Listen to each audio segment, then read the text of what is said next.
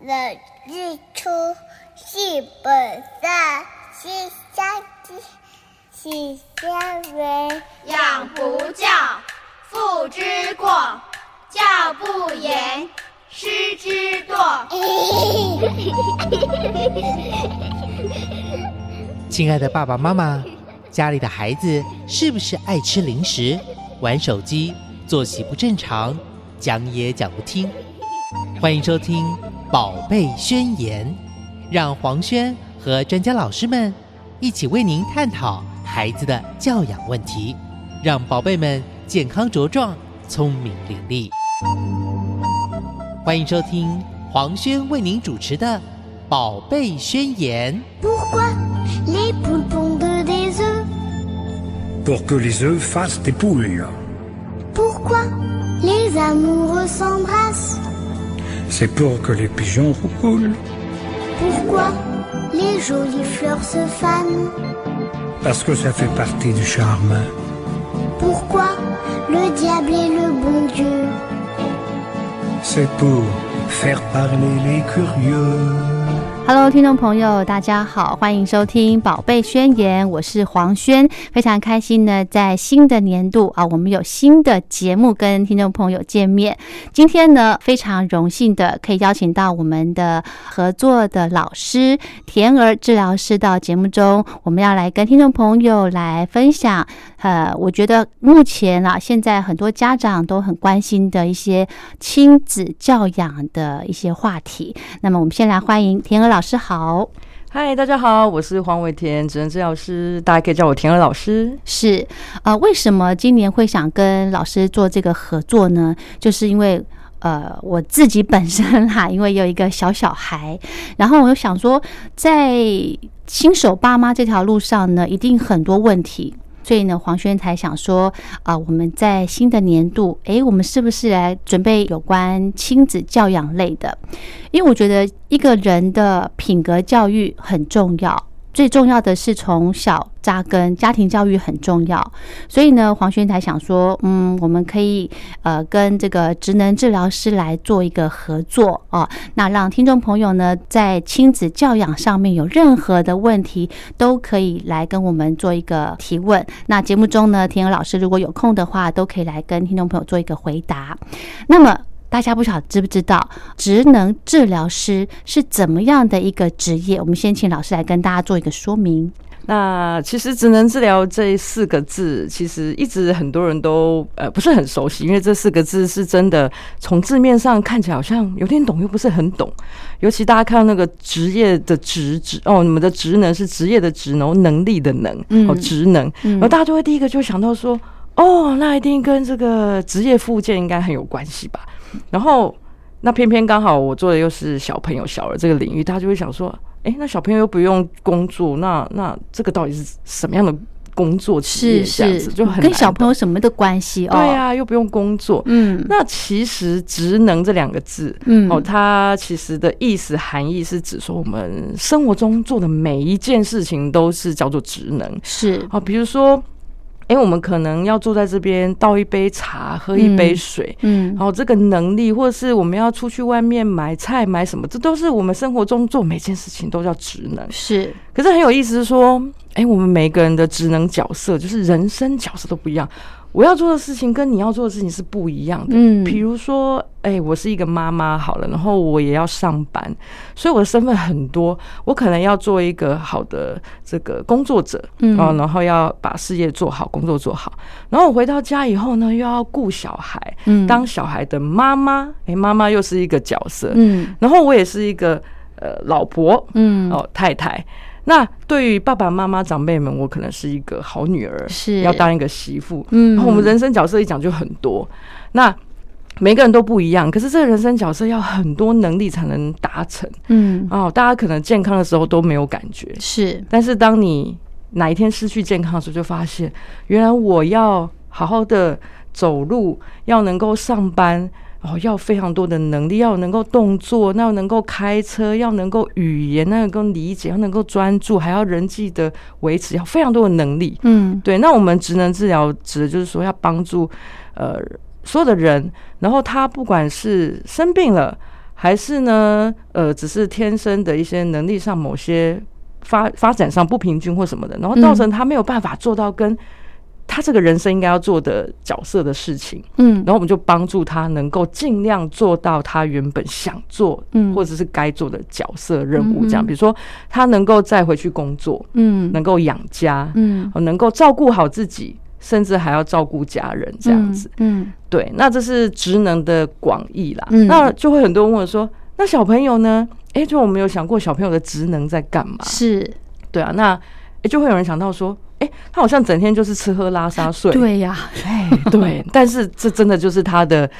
职能。是，对，但是啊，大家吃喝拉撒睡之外，还有玩啦。哦，嗯，那如果再大一点，比如说小孩子三四岁以后，可能要上学习学对他当个学生，嗯哦，在家里要当个好儿子、好女儿，嗯哦，还有把自己好好的发展好，都是很重要的事情。嗯，所以，其实孩子刚来到这世上是几乎什么都不会的嘛，是是，所以这些所谓的吃喝拉撒睡啊、好学生啊什么这些的，这个都是要重新学习的。嗯，所以这些职能的能力对他来说，这也不是说天生就会的。嗯所以有些孩子他可能天生上有一些状况，嗯甚至更多的是孩子本身可能没有很大的状况。嗯可是因因为爸爸妈妈毕竟，呃，就是新手爸妈或什么，可能都还不是很了解孩子的特别，就是每个人都有不一样的个性跟特质，嗯可能没有抓到，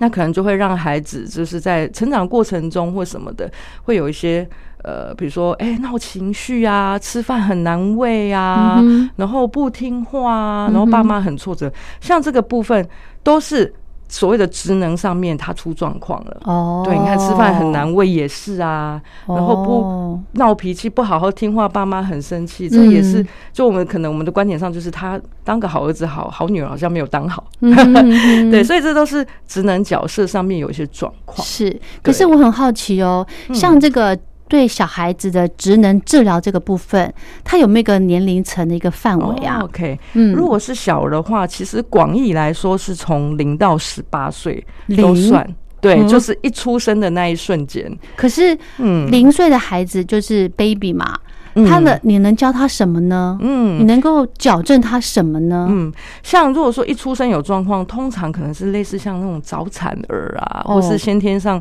在怀孕的过程中，可能就有先天上一些异常或状况。他可能嗯刚出生的时候，他可能一开始面临就是可能进食的问题、喝哦，奶的问题，是，或者是说他出生的时候可能有点脑性麻痹的现象，他可能肢体会缩在那边啊之类。哦哦所以这个部分其实职能治疗可能也会在新生儿的，比如说加护病房或什么，就会开始有一些呃介入的就部分，介入了，OK，对，这是呵呵指很小很小的小朋友这样，是是对对对所以，可是这么小的 baby，他没有办法用药啊，嗯应该是诶，我们的职能治疗是不用药的，对不对？，对对，这个这也是很有趣的部分，就是大家都想到说，哎，如果我们有生病，可能就看医生的时候就会吃药，或是动手术或什么之类。嗯，嗯那职能治疗师的法宝或武器是什么呢？那对就是哎，游戏或玩具。哦、嗯对，我们是用一些游戏或玩具、嗯哦为主体啦。嗯对，那是因为主要是因为小孩子他当然这个比较认真自然，嗯对，所以如果没有玩具的话，他可能就不会理你。嗯哼，对，当然我们还有其他的一些呃一些器材或什么也是会搭配，但是我嗯们哼最大宗的还是游戏跟玩具。是是，对也对就是像是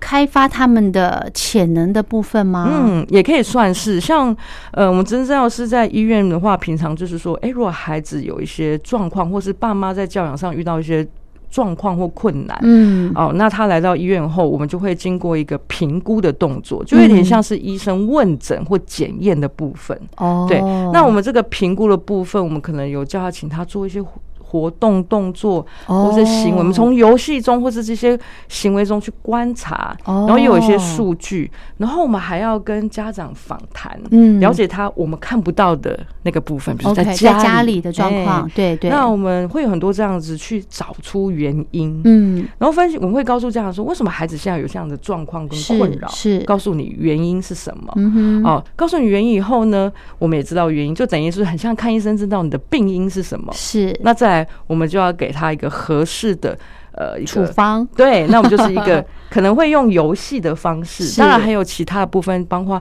家长的教养方式在家里可以怎么去调整。哦，所以对不光只是针对小小孩，嗯哦，家长的部分，老师这边也也照顾得到。对，因为当然这个是家长是很重要的，是因为我们也知道孩子最常相处的就是他的照顾者，对对哦，爸对爸妈妈、爷爷奶奶之类的，嗯所以嗯。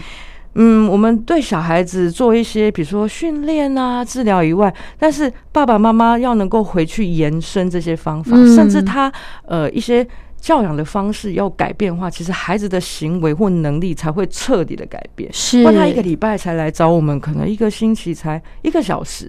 哦哦，就像很像我们在教室上课，是听老是师上课上一小时，回去不做作业，你大概也是忘记是了，是是也学不起来，所以是一样的道理。这样嗯哦，还有呢，我很好奇，我想那个另外再询问一下我们嗯田儿老师，您真的非常年轻，可是你你在这个职能治疗的工作上面，你从事了多久？哦，我是从呃这个医学院一毕业以后，我就开始啊、呃在台大啊、呃医院就是做小儿这个领域的职能治疗师，到现在呃大概有十五年的时间了。哦，对好，哦 真的时间很长。对 对对哦，所以说您是在呃学校就是学这一块了吗？嗯，对对对，我们在医学院就是呃有一个系叫做职能治疗系，那职能治疗师都是要念这个系，哦嗯，然后通过最后一年的实习，嗯然后再去考国考，嗯哦，通过了才能够拿到执照呃证书啦，嗯然后职能治疗证书，这样才能够正式的成为一个职能治疗师。是对，那我很好奇，嗯职能治疗师他算医生吗？医师吗？ o k 对不哦好，对？他当然说在专业上面的定义上面，当嗯然我们是跟医生是不同的专业嗯啊、比如说医生他当然是念医学系，是哦，然后考的这个执照也是医师的执照，嗯那我们考的是职能治疗师，对，所以我们当然外表看起来都是穿白色的衣服，哦，对，都是一个医疗的专业人员，是只是职称不同，然后啊哈我们介入的方式跟理论跟角度不同，但是我们是一起合作的，哦。对。那这样子，如果真的要去归类的话，其实也算医师哎、对不对，就是嗯说，你也可以说，我们不要谈论说那个专业的嗯定义，但是我是们做的事情都是一样，就是让孩子可以更健康，嗯然后家人可以更这个减轻负担，更安心。嗯哼哼对，哼只是我们可能涉及的不是生理上面的健康，而是动作啊、心理啊、情绪啊，嗯很广义的部分的这个健康。嗯哼哼哼对，就是您在这个医学院的时候就选这个科系，嗯，对，然后就一直哦，毕业之后呢，就从事这方面的工作了。对 OK，那这个需不需要做一个定期的考试或者是进修之类的呢？哦，要哦，像我们现在的法规有规定，嗯哦我们的执照哦，每定期可能六年啊之类就要来更新一次。那更新的哦依据就是看你这段期间有没有修满一定的学分，而且每个类别都有定，然后你要修满啊，你就要去在职进修。我这样才能够确保你的技术跟观念是最新的。对对对所以对你要定期回学校去上课吗？嗯，现在其实呃，上课的部分可能不是学校开的，但是都是一些像是学会啊、协会、哦这种学术上协会有被认可的单位单位它开的机构课程嗯哼哼哼啊，我们的学会会认证说你这个课程有符合学分才可以有。嗯，嗯对嗯对对了对解。好，聊到这边呢，我们先休息一下。下个阶段呢，我们再继续请田和老师来跟听众朋友聊一些他在职能治疗的过程中，或者是刚接触这个行业的，有没有一些啊、呃感动的事情可以跟大家分享。我们先休息一下，稍后回来。我想夜空，我想星星，我想月亮，我想太阳天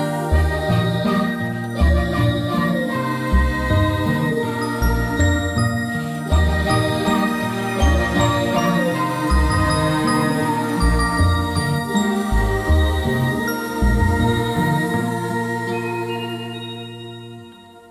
我向夜空祈祷，我向星星要了你的微笑，我向月亮炫耀，炫耀拥有你的好。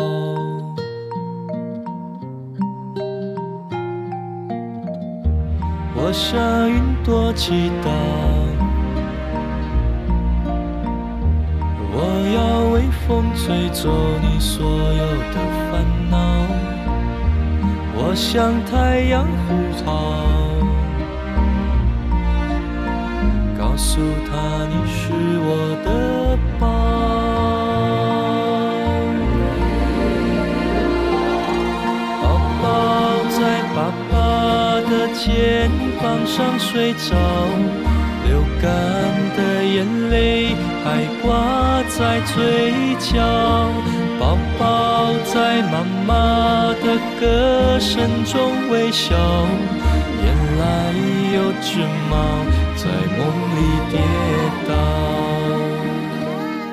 给你滚了滚下来。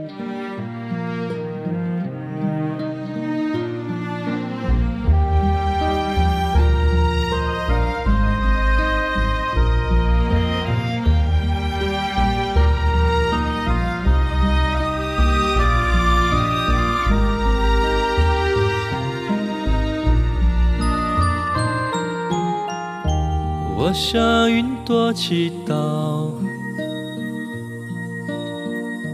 我要微风吹走你所有的烦恼，我向太阳呼号，嗯嗯、告诉他，告诉他你是我的宝。宝宝在爸爸的肩膀上睡着，流干的眼泪还挂在嘴角。宝宝在妈妈的歌声中微笑，原来有只猫在梦里撒娇。宝宝在爸爸的肩膀上睡着，流干的眼泪还挂在嘴角。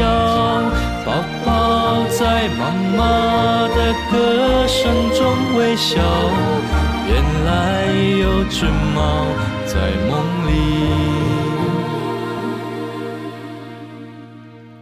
喵喵喵喵。喵喵，一夜，喵喵，哭夜，喵喵，喵喵，呼呼。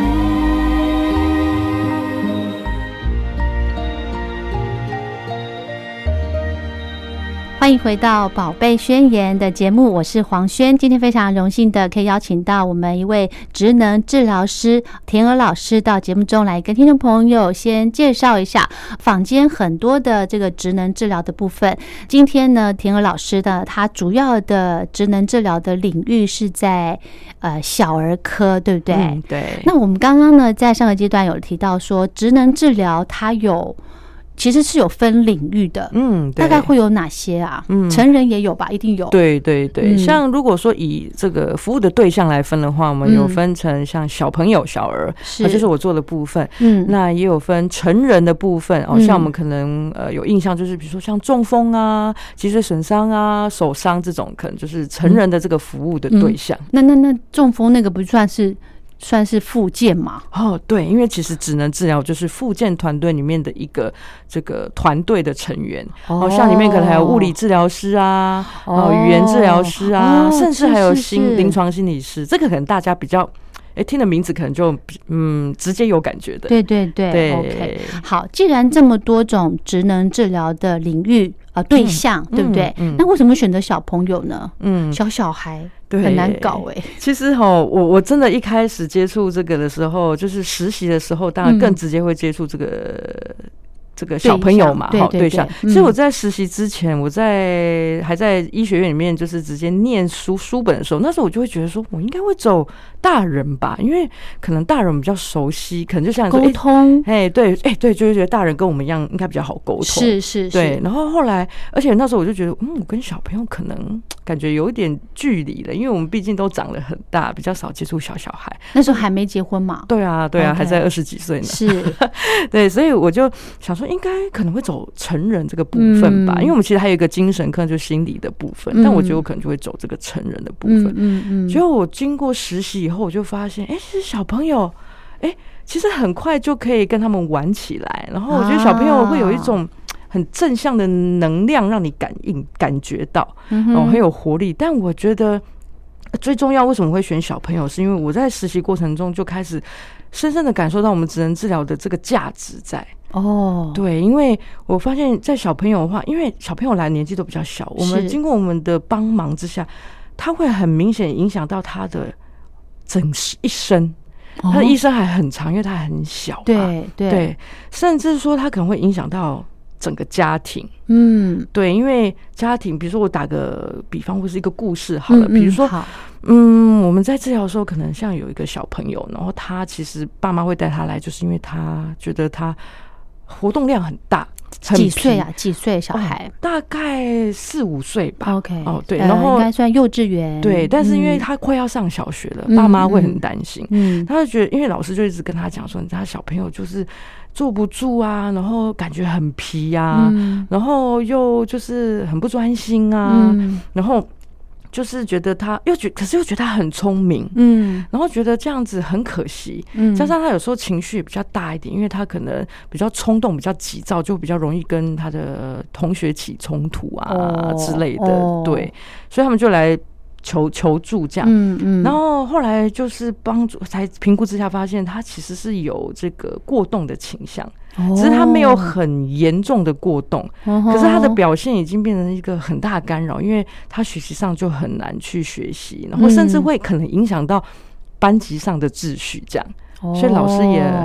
呃哦头很痛烦了很头痛，对，嗯嗯所以那后来这个爸妈来以后呢，就发现说，哎、是这样的问题，那就请我们不知道怎么做，那我们就嗯教他一些方法，而且我们也让他留下来做一些呃治疗课跟训练课。嗯，对，那这样子之下，因为因为其实爸妈一开始还是很难接受，觉得说我们家小朋友好像有时候也很专心啊，嗯他看电视很专心啊，嗯啊玩玩具很专心啊，嗯可是做一些事情就不专心，那感觉是他没兴趣。哦，对，也但是其实他这个没兴趣的事情，也就是说不专心的事情也太多了，哦，也就是说他能专心的事情真的很少。嗯哼，所以在家里也很麻烦，比如说那个穿衣服、吃饭啊，嗯也是拖拖拉啊拉。哦，这个应该很多小孩都这样吧？，对，就是爸妈最最常的时候还是拖拉，然后自己大人都快要生气。这不是很正常的吗？小小孩本来就是嗯呃专心的时间不是这么的长嘛，嗯这不是应该就很很正常吗？他是嗯应该是说我很好奇的部分，就是一个小朋友嗯小小孩，他到底是要呃怎么样的一个？过动的时间，比嗯方说一个小时就一直这边疯一个小时不嗯停，或者是说，呃，怎么样让家家长觉得就是判定说，哎、嗯我是不是带去该带去给这个呃职能职能治疗上面来做一个评估？嗯嗯，其实一个还蛮重要的一个观念就是说，职能治疗我们比较特别说，我们不会看诊断，有诊断才去处理，不会，因为职能我刚刚有谈到嘛，职能只是说，呃，这个孩子好了，他生活中要做的任何事，如果他没办法做到，很难做到，做到品质不好，比如说我很难学习啊、我那个生活拖拖拉拉，拖拉到自己的事情也做不完，然后爸妈的事情也没办法做，嗯这种已经严已经觉得很有感觉，干扰到自己的生活，甚至是全家人的生活。嗯这种部分就是影响职能，只要影响职能，就可以请职能治疗师帮忙。他不一定要有真的到，比如说过动，嗯或是自闭，或是发展迟缓这个诊断。就像嗯刚刚那个小孩子，他其实他。是拿不到过动这个诊断，因为他嗯没有很严重。但是其实有部分是家长一开始他不知道有这样的问题，所以他就嗯把他当做是一个很皮的孩子。对呀、小孩本来就天生天真这样子活泼的、啊，，对，但是呢，因为他这个已经活动，就是已经干扰到很多事情，因为他、嗯你看吃饭什么、穿衣服什么什么，睡觉也很难入睡。哦哦，弄了一个小时也很才入睡。嗯那爸妈觉得整天就是啊、呃被这样子影响，嗯然后学习也不能好好学习，因为他上小学了，很怕他学不到。嗯，所以呢，这样的状况之下，他就以为这孩子皮，所以他就用骂的，哎呦，用嗯处罚的。没有 耐性了啦，对，因为真的我们大人压力很大。 对啊对对对，那这样的孩子之下，他就会开始反抗情绪问题，更不配合，是自暴自弃。是所以我刚刚会谈到说，为什么会选小儿，就是因为他来了这边以后，我们帮助爸爸了解、爸妈了解说，你的孩子虽然呃，比如说儿童心智科那边医生说你的孩子没有到过动，嗯，这样但就放心了。对，但是但是他会转头说，可是我的孩子还是充满了问题，哎、嗯，书不能好好念，然后班级上干扰别人什么这些问题，嗯嗯嗯，所以这边的话，我们就帮助他了解小朋友的特色，是跟怎么样一些哦方式去、呃教养他，你会更拿，就是更能够得心应手一点，而且也可以是帮助孩子训练自己的行为的控制能力。嗯这样过了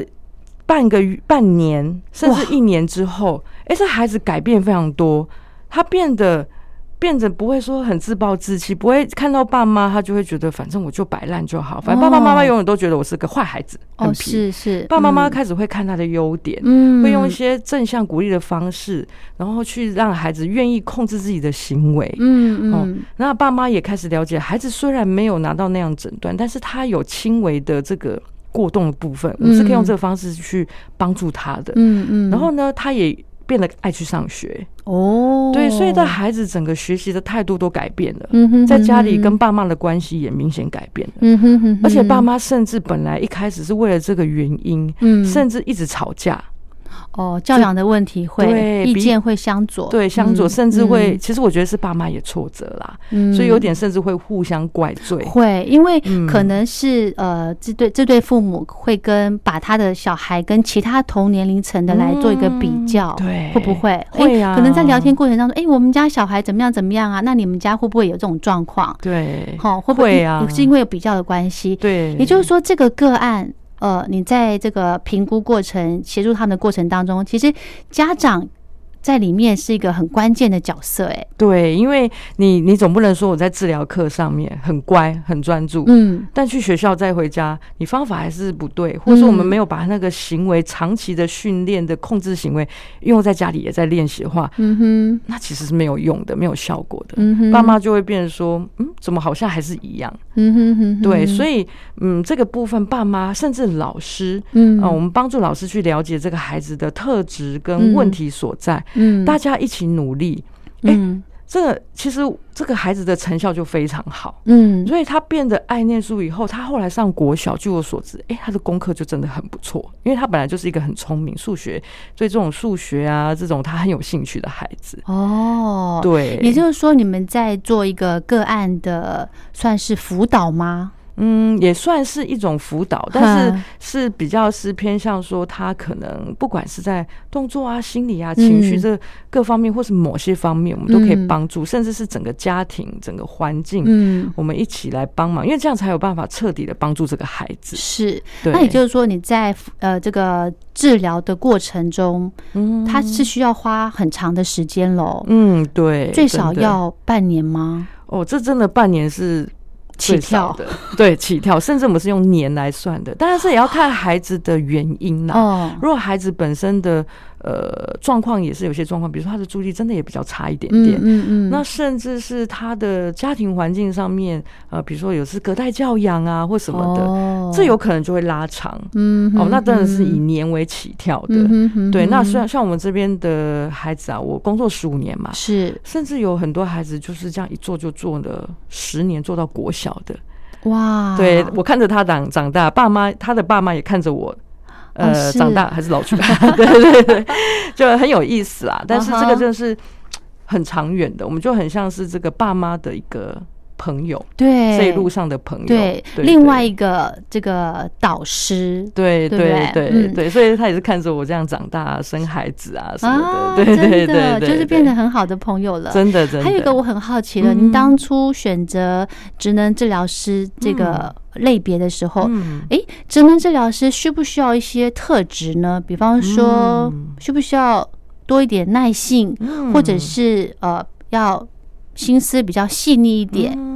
需不需要具备一些特质呢？哦，其实这个特质是还蛮蛮蛮明，我觉得还蛮有一些需要的哈。嗯比如说，当然你刚刚提到说耐心、爱心，我觉得这是最基本的。哦，因为这是我们是一个跟人息息相关的行业，你对看我们要深入这个个案以外，还要深入他的家庭。哦，嗯对我常说，我们人治疗是一种哲学啦，因为你要帮助他可以做他生活中所做的事情，所以你是不是要至少你没有办法住在他家里，走入他的生活，但至少你的心理跟同理跟感受是要可以的。哦，对你不同能理站在对治疗师的立场说，你回去就应该要这样做啊。对对，那对爸，妈可能他的工作不一样，在家里嗯哼能够帮忙的时间不一样，嗯哼甚至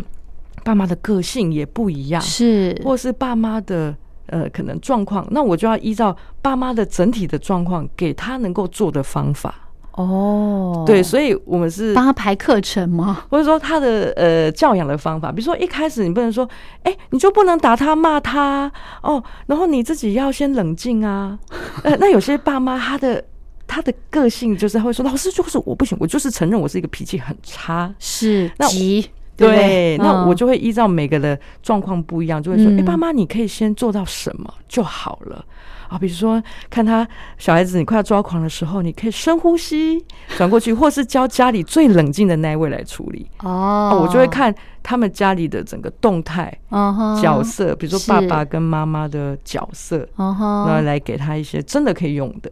诶，那我对想到了，有没有是可能就是你的呃个案当中，嗯其实小朋友没有问题，嗯，是家长的问题？哦，其实非常 多。 对，其实我觉得真的假也对，也不是说爸妈有问题，应该说我这样说啦，应该说没有一个人生来就是天生的会父母。带小孩，对对，那嗯学校也不会教啊。是那我们从哪里学？大概就是从长辈那里听来，或网络那边听对来。对还有一个最大的就是从实际中边带小孩边学习，所以我们常常说，是我们也都是学着做父母。是，对，所以他他们也不是说他们有问题，应该说每个人都会有遇到这个教养状况的部分，对，但是是他不知道可以问谁。嗯，对，那因为每个孩子都不一样，比如说我常看家长会在网络上问嗯那个妈妈版这样问，啊那妈妈都很热心，会给是他很多建议，但是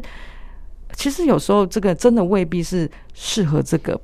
家庭的。没错，对，嗯就像我 之前在网络上看到一句话说，呃，这个你我讲比较明白一点，嗯你没有流过一滴汗，你没有流过一滴血，你对不知道这个孩子怎么样的。怎么怎么样去教养，怎么样去带，对你就不要去插手，对，真对不的对？因为很 多一些很热心的这个长辈呢，嗯都很希望说，哎、比方说现在天冷了，嗯就就会赶快提醒说，哎、那个小孩怎么穿那么少啊之类的。嗯那你不晓得他实际的状况是怎么样。嗯其实身边很多这种人呢，就觉得我是博士博对，我就是要提供你好多我这个呃我过来人的经经验，验，不对？对对嗯对，对，所以还是听专家的啦。其实应该说，我们也跟爸妈们这个社群还是很重要，他还是可以给他一些、呃建议，但我觉得那个建议就是说，我们都可以参考，嗯哦，参考。但是还是要真的想想看嗯适不适合，因为有时候会发现到，哎，这个哎这个方法其实还蛮适合我们，也可以试，是只是说你你可能没有办法说每个都试试看，嗯，那这样的过程中，呃，我觉得会很辛苦，因为其实嗯当然了，育儿过程中，我觉得不免俗就是尝试错误，你要是试了才知道这个方法合不合适你的孩子。是，但是如果我们是无头苍蝇乱试的过程中，还是可嗯能他会有一些行为或心理上面常有的影响，长久的影响，嗯哼而且爸妈也会很累。所以嗯哼我觉得专家的角色就是说，呃，让你比较快可以找到一个适合你的方法，然后你再从中去摸索，嗯去再跟你的孩子互动。嗯，对，所以刚刚就提到说，来医院的真的很多，其实是爸妈找不到方法，然后孩子的个性特这个气质，我们常说是嗯类似个性，对比较特别。像有的对孩子是固执型的，哦，有的孩子是活动量高型的，是有的孩子是谨慎型的嗯哼，但是他的气质可能到了一个比较极端一点的时候，爸妈真的是照顾起来很辛苦。嗯，但是其实孩子也没有气质，也没有极端到有一个问题，嗯嗯，但是爸妈他可能也一时很难抓到我的孩子要怎是是个什么样的毛，我要怎么去顺着他对的毛对摸。对对，那我去参考别家的爸妈，可是别家妈妈他可能不是很清楚你的孩子其实属于谨慎型的，是那可能洪水法就非常不适合。嗯对，所以呃，所以很多来医院的其实很多都不是孩子有很明显的问题，嗯然后也不是说家长很有问题，但是是刚好大家都没有抓住。哦，对，所以我们这个部分也帮忙了很多。嗯哼，对，对所以现对在田娥老师，您还在医院吗？哦，其实我大概前几个月，哦呃，从台大医院离职了，这样子。哦，是，对对对。 OK，那等于说你自己有呃开一个类似呃算工作室啊，还是怎么称呼？呃，后来其实呃，我们自己其实我离职主要原因是因为呃，我们也成立了一个这个呃，这个算是儿童发展的教育团队，好叫哦 Keep Pro。那为什么我会选择离开台大医院？嗯那因为很多人会觉得说啊。哎，离开台大医院呢，医学中心哎，总会想到离开这样。其实是因为工作十五年啊，是这这十五年看了非常多的故事或状况，嗯也看到很多父母有很多的需要。嗯像我在医院，我就可能只能接触到走进医院来找我们的人，对，但是这个其实是冰山一角，哦因为很多爸妈他可能不确定这个问题可不可以来医对院。对对，因为我知道对台大这个挂号哎等待时间真的是很很长的，对，也不。好挂。嗯，那甚至有些家长他可能会担心说，哎、来医院会不会留下什么记录？哦，哦，对，但其实是不太会留下什么很重重大的记录啊。老哦实说，但是毕竟每个家长都有他的顾虑或是压力，是也，可能他很想带他来孩子来医院，对，但是。家里的其他人会跟他说：“不用啦，哎、哦我的孩子应该没有问题呀、嗯哼什么我的孩子又没有生病。嗯哼那我刚刚谈论，很多时候是孩子可能没有到生病的状态，但是嗯因为他，但是他的职能参与上已经受到很大的问题，书不能好嗯好哼念，这个不能好好吃饭，然后是情绪这样，嗯哼所以爸妈是很无助的。但是嗯很多人是进不来的，或是他不想进来，哦不敢，对，不敢，或是、嗯呃，他的问题程度可能也没有办法到进来医院，因为医院可能当然还是先处理比较。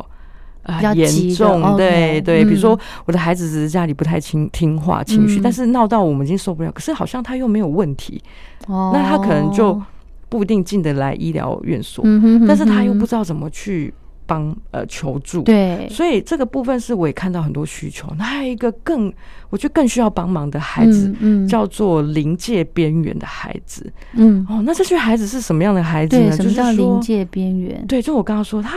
好像没有诊断，嗯，没有问题，是对，但是他的生活中。刚说教养上或学习上充满了问题嗯哦，我刚刚有说有可能这孩子的个性上真的比较特别，嗯哼，哦，或者是家长还没有抓到一个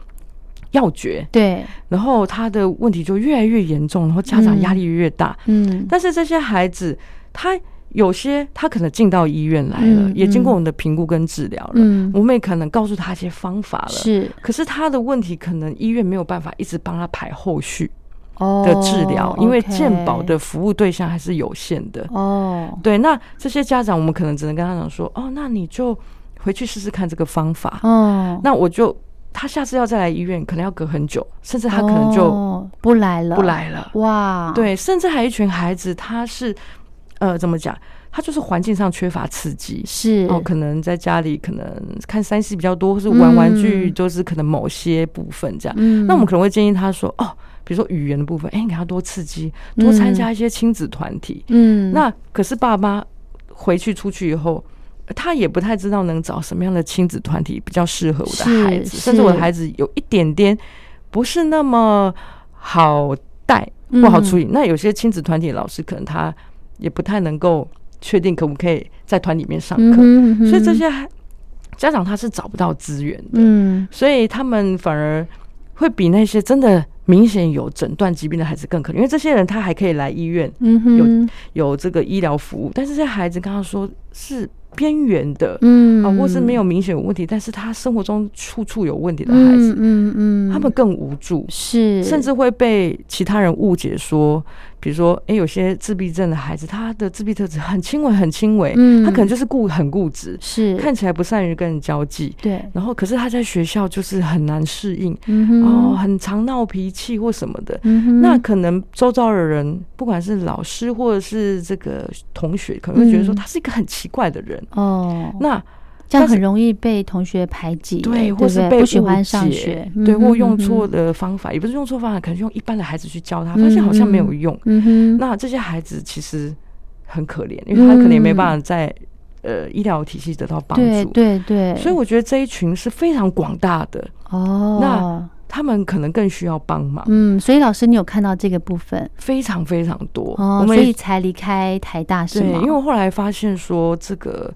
呃，跳脱这个医学中心，走进嗯社区，走进家庭，是可以帮是助更多需要帮助的家庭。嗯他可能哼医疗的资源是没有办法帮到他，因为他又嗯不到那个。状况跟程度，是可是他是真的很无助，嗯哼孩子眼看着就会有一个很长远的心理或发展上面的影响。嗯哼哼哼，对，好，聊到这边，我们先休息一下。下个阶段呢，我们就请天鹅老师来跟听众朋友呃来介绍一下他的这个团队哦，有很多的不同的老师组成的，好不好？我们先休息一下，稍后回来。翻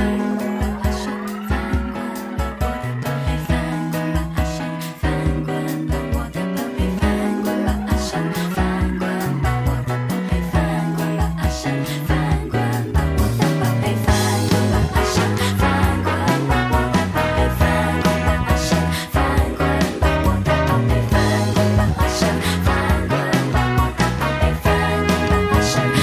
贝。我的脸颊被咬一口，转头看向手是拳头大的家伙，多么有个性的互动，每天的战斗就是生活。别想我在你的角落，东摸摸西摸摸，看起来很享受。不定有不定的骄纵，我也有继续爱你的理由。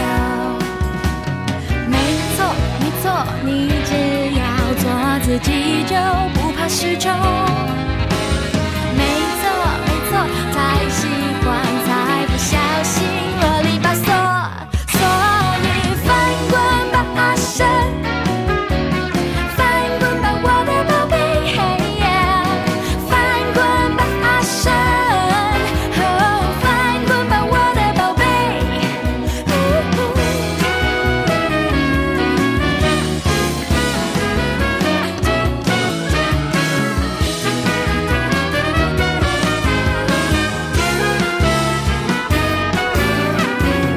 也像我在你的角落，东摸摸西摸摸，看起来很幽默，傻子有傻气的笑容，我也要继续简单的理由。没错，没错，你只要做自己就不会失宠。没错，没错，再喜欢才不小心啰里吧嗦，所以翻滚吧，阿神。翻滚吧，我的宝贝，嘿耶！翻滚吧，阿神，哦，翻滚吧，我的宝贝，所以翻滚吧，阿神，翻滚吧，我的宝贝，嘿呀！翻滚吧，阿神，哦，翻滚吧，我的宝贝。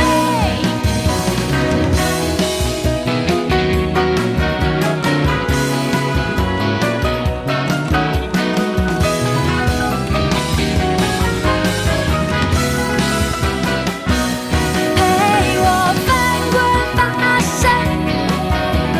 翻滚吧，我的宝贝，翻滚吧，阿神，哦，翻滚吧，我的宝贝，哦，翻滚吧，我的宝贝，哦，翻滚吧，我的宝贝。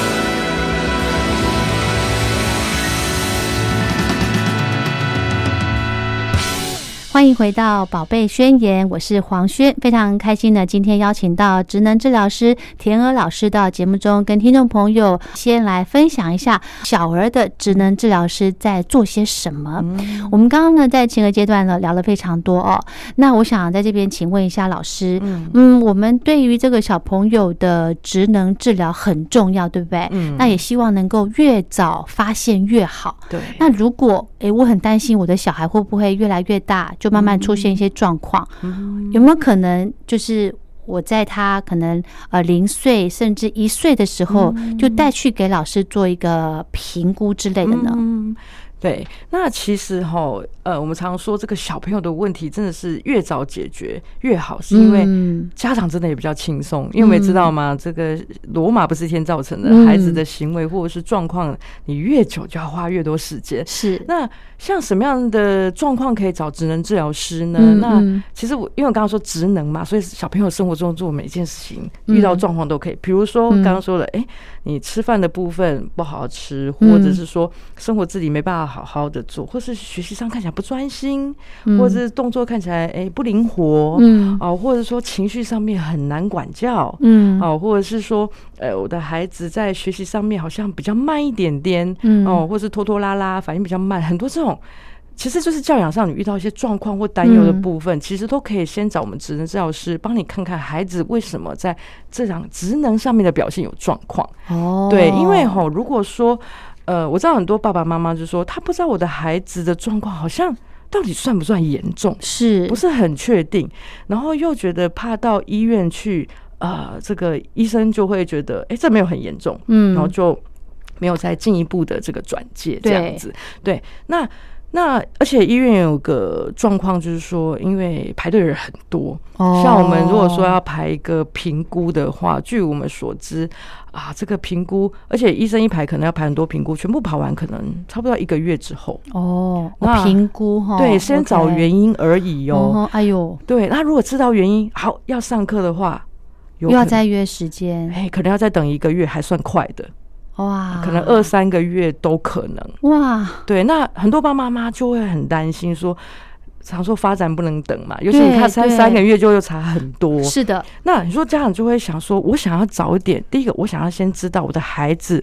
到底需不需要去医院看。对，好，那因为有些问题我刚刚说了，其实很多时候是。呃，他其实做一些改变，嗯或是一些方法，其实就可以先解决，因为他孩子并没有很大的问题，是只是爸妈还没有抓到点而已。对对哦对，，所以这个部分其实爸妈，如果你真的呃很担心说不知道要不要去医院，嗯啊，当然也可以先找我们先做智商咨询评估，嗯哼哼或者是说，像有的爸妈他觉得我的状况嗯，应该要排医院的这个评估，可是要等很久。这段这段期间，我在等待的期间想要做些什么，嗯哼哦先帮助他。对可以那做些什么哈？对，那嗯爸妈也可以先来找我们来先咨询。嗯哼，哦，因为有时候先做了一些以后，后面真的会比较轻松一些。哦，对，所以这个是可以先，呃，不管是你不确定，还嗯是说在等待的过程中，都想要知道能帮他做什么，都可以先找我们。是那我们评估之后，如果觉得你的状况真的嗯要去医院做处理的话，我们一定会先告诉你说，哎、你这个一定要到医院去。哦，所以你们嗯的团队呃呃还嗯是会有一些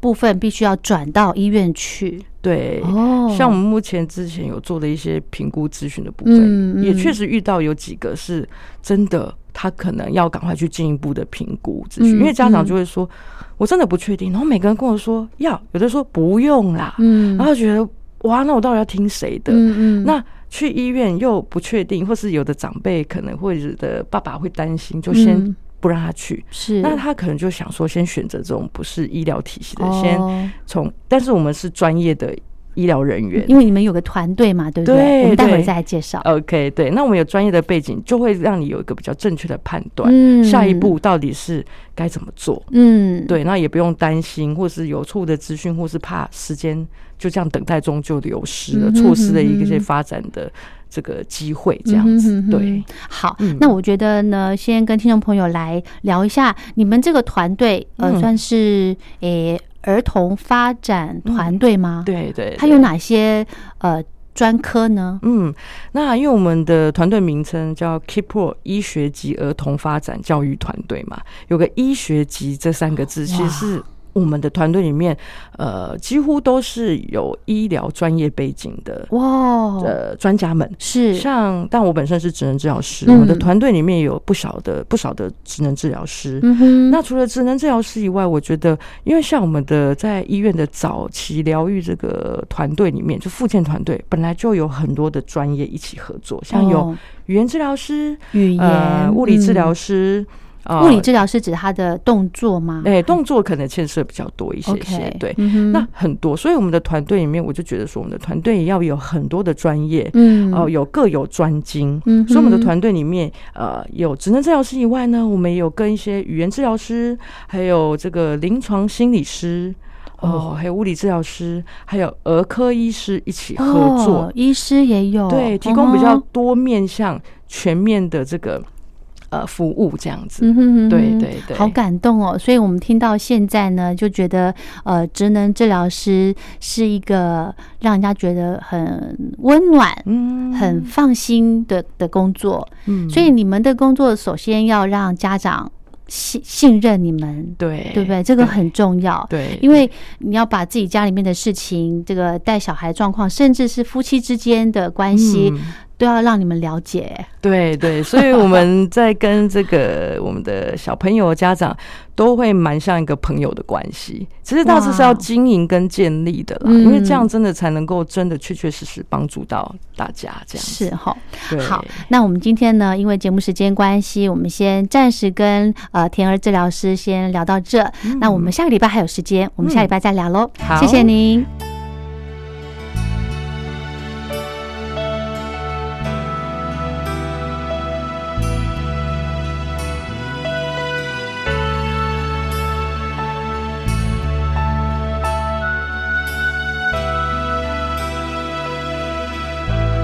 之前呢，访问了一套由小熊出版社所出版的《正言法师说给孩子听的感恩故事》。从这一系列的故事当中，其实哦，家长可以教导孩子来学习知足跟惜福，懂得感恩，还有付出。相信呢，这样子的孩子会有更快乐的人生。节目的最后分享的这个故事主题是知足感恩，故事的名称叫做《老农与牛》。从前有一位农夫，他每天辛勤地耕作田地，日出而作，日落而息。为了耕田，农夫养了一头牛。这头牛每天跟他同进同出，一起尽心尽力地耕田。多年来，他们形影不离，就像一家人一样。每天出门前，农夫都会对牛轻声地说：“啊，牛啊，今天也要拜托你了，咱们到田里去耕作吧。”回家时，农夫总是轻轻地摸一摸牛的头，慰劳他一天的辛劳，说：“今天辛苦你了。”太阳即将下山，咱们也回去休息吧。时光飞逝，农夫的年纪越来越大，不再像年轻的时候有力气耕田，因此农田早已经休耕了三年。照理说，如果不再耕田，就不需要养牛。但是老农夫的内心很感恩，所以他留下了这头牛，并且替他盖了一间遮风避雨的牛棚。每天早上，老农夫牵着牛到外面吃草，等到太阳下山了，他就将牛牵回牛棚。就这样，整天都跟牛在一起。我的年纪也大了，还有多少时间可以跟这头牛在一起呢？将来这头老牛可怎么办呢？老农夫一想到这个问题就烦恼，他担心自己无法照顾牛了，所以放出消息，想为它寻找新的主人。希望有好心人愿意收养它。老伯，听说你要找人收养这头牛啊，我有兴趣。有个村民听到了消息，向老农夫表达收养的意愿。哦，你有意愿呐、那真是太好了。老农夫听了之后，很高兴地说：“哦，但是啊，你要答应我一个条件，我才会让你收养它。”哦，什么条件呢？啊，这头老牛陪着我吃了不少苦。你收养它之后啊，不能让它再从事劳动，更不能杀掉它。哦，这样啊。村民虽然犹豫了一下，但是他说：“哦，那好吧。”村民答应了老农夫的要求，接着把牛牵回去了。过了一段时间，老农夫还是放心不下这头牛，决定去探望它。老农夫到的时候，看到老牛果然不需要劳动，也没有被宰杀，却整天被绑在一棵树下。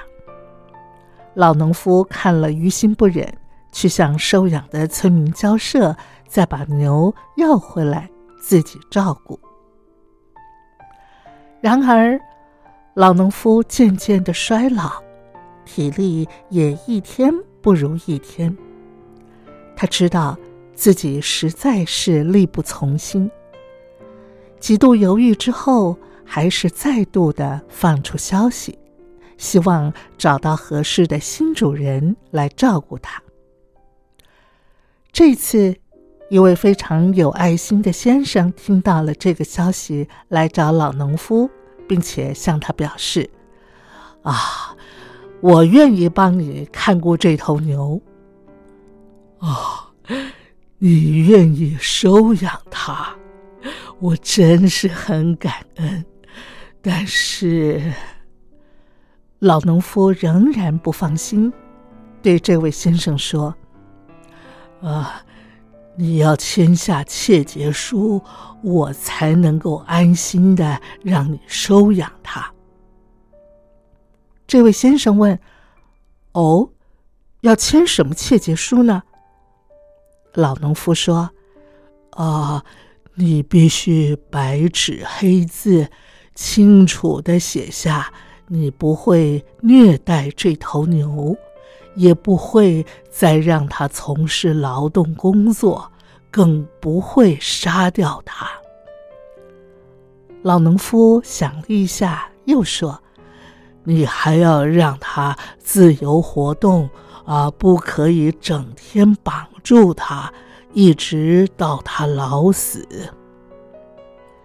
这位先生听完老农夫的要求，内心非常的感动，觉得老农夫真的很感恩这头牛，也牢牢惦记着这头牛为他辛苦工作劳动的恩情。于是，这位先生答应了老农夫的要求，与老农夫签下了切结书，让老人家放心的将牛交给他。人人皆有爱心，不但人与人之间有情有爱，人与其他生物也有着爱。这份善良的大爱，值得我们珍惜。好的，今天的《宝贝宣言》的节目就进行到这，非常感谢您的收听，我是黄轩，我们下礼拜见，拜拜。 Pourquoi les poules pondent des œufs Pour que les œufs fassent des poules. Pourquoi les amoureux s'embrassent C'est pour que les pigeons roulent. Pourquoi les jolies fleurs se fanent Parce que ça fait partie du charme. Pourquoi le diable est le bon Dieu C'est pour faire parler les curieux. Pourquoi le feu brûle le bois C'est pour bien réchauffer nos corps. Pourquoi la mer se retire c'est pour qu'on lui dise encore. Pourquoi le soleil disparaît Pour l'autre partie du décor, Pourquoi le diable est le bon Dieu c'est pour faire parler les curieux. Pourquoi le loup mange l'agneau Parce qu'il faut bien se nourrir, Pourquoi le lièvre et la tortue parce que rien ne sert de courir, Pourquoi les anges ont-ils des veines pour nous faire croire au Père Noël. Pourquoi le diable est le bon Dieu C'est pour faire parler les curieux.